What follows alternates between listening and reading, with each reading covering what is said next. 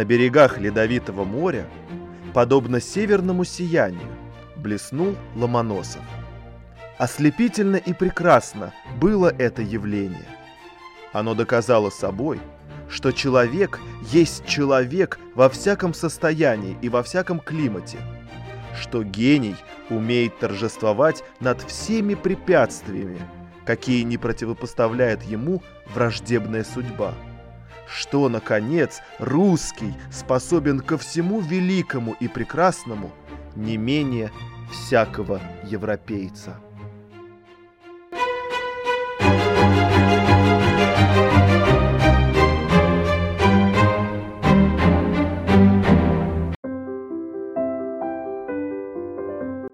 Интересная история о Ломоносове. История первая. Летом 1753 года в петербургских газетах было помещено объявление Михаила Васильевича Ломоносова. В нем обещалась награда в 100 червонных тому, кто объяснит подлинную электрической силы причину и составит точную ее теорию.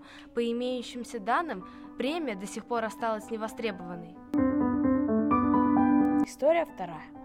Ломоносов не просто изучал древнерусскую историю, он всегда боролся со всеми попытками ее исказить, жестко отвечая тем, кто пытался оскорбить Россию, или же его лично. Как-то раз, оказавшись в кругу петербургских академиков, среди которых находился и Михаил Васильевич Ломоносов, молодой и хвастливый князь Иван Куракин решил напомнить, что и он величина.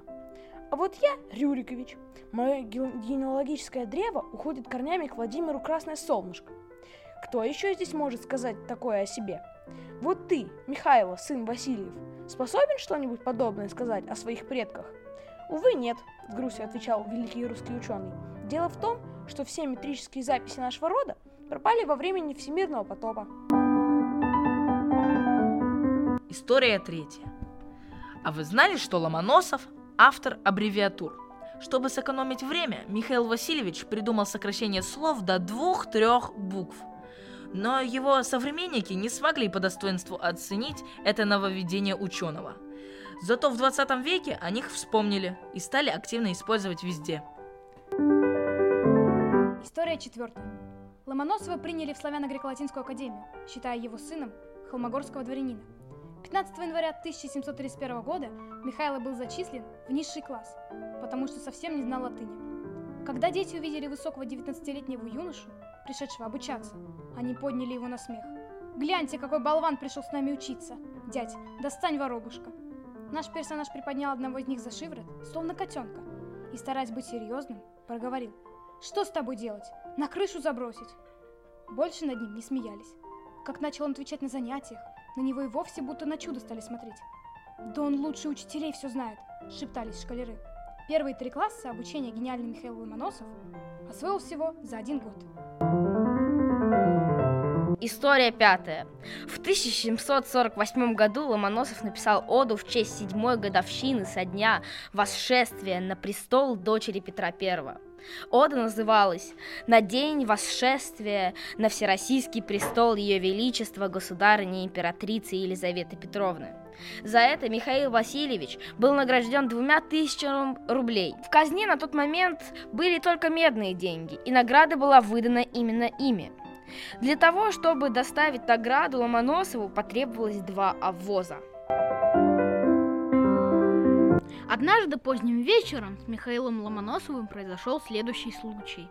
Уже будучи солидным, уважаемым человеком, он шел к своему дому по Петербургской улице. Неожиданно из-за подворотни к нему кинулись три грабителя.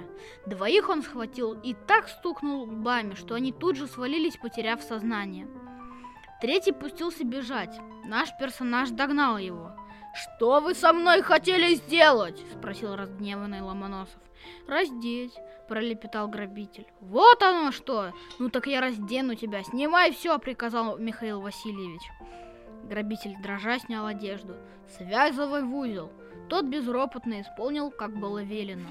Ломоносов взял узел и, подойдя к ближайшему каналу, швырнул трофей в воду. Дело было поздней осенью.